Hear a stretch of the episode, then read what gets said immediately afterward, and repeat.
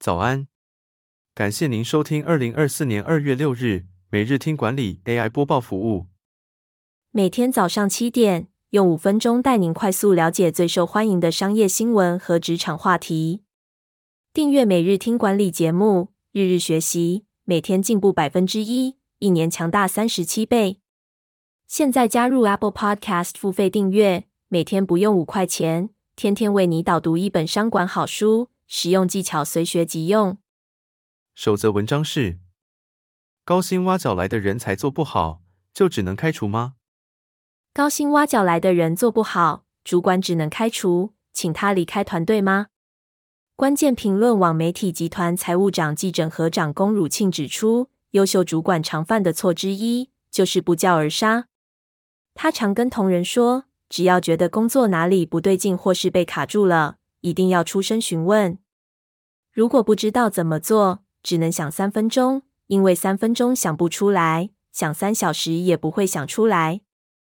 闷着头做，然后做错，要花更多的时间做对。有能力的人才，应该更要教导别人，放大团队内工作的正循环。第二则要带您关注，年终奖金将缩水。调查显示，今年会发年终奖金的公司创近四年新低。求职网调查指出，二零二四年仅有百分之六十六的公司会发放年终奖金，比例是近四年新低。工作者对年终奖金的期望值是零点九九个月，是近年次低。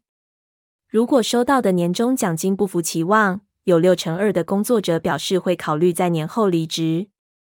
根据劳动基准法。企业在年度结算时，如果有盈余，应给予员工奖金或红利，但具体金额、发放时间能由企业与员工另行协商。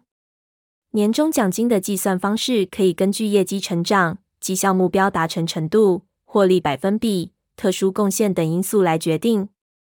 第三则新闻是：日历、索尼推行员工互换，让人才到对方公司兼差，有什么好处？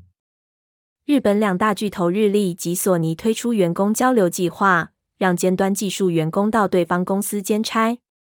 索尼希望透过日立的工程师及企划人员，探讨 AI 和元宇宙技术的商业化应用。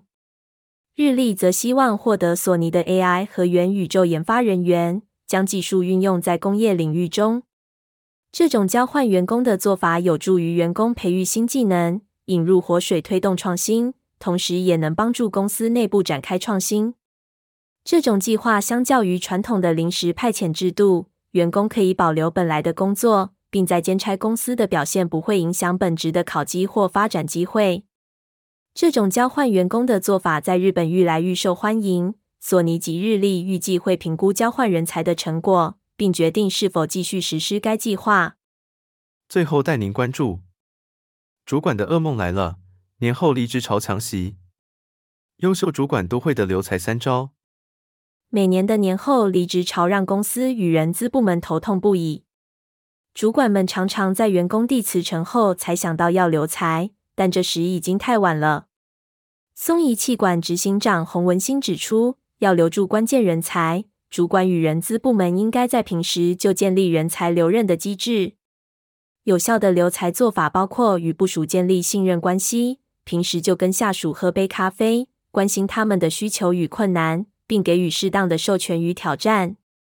此外，领导者应该避免当父母型主管，放手让部属去做，并提供适当的培训与支持。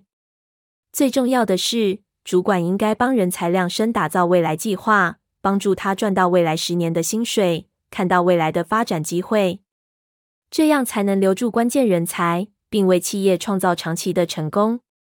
感谢您的收听。经理人也推出了全台第一个对话式 AI 职场教练，AI Coach 上线不到两个月，已协助全台上千位经理人解决管理痛点、职场大小疑问。期待您至经理人网站免费加入会员，无限提问。也诚挚推荐您订阅经理人电子报，我们会将每日播报的文章寄送到您的信箱。再次感谢您，祝您有个美好的一天。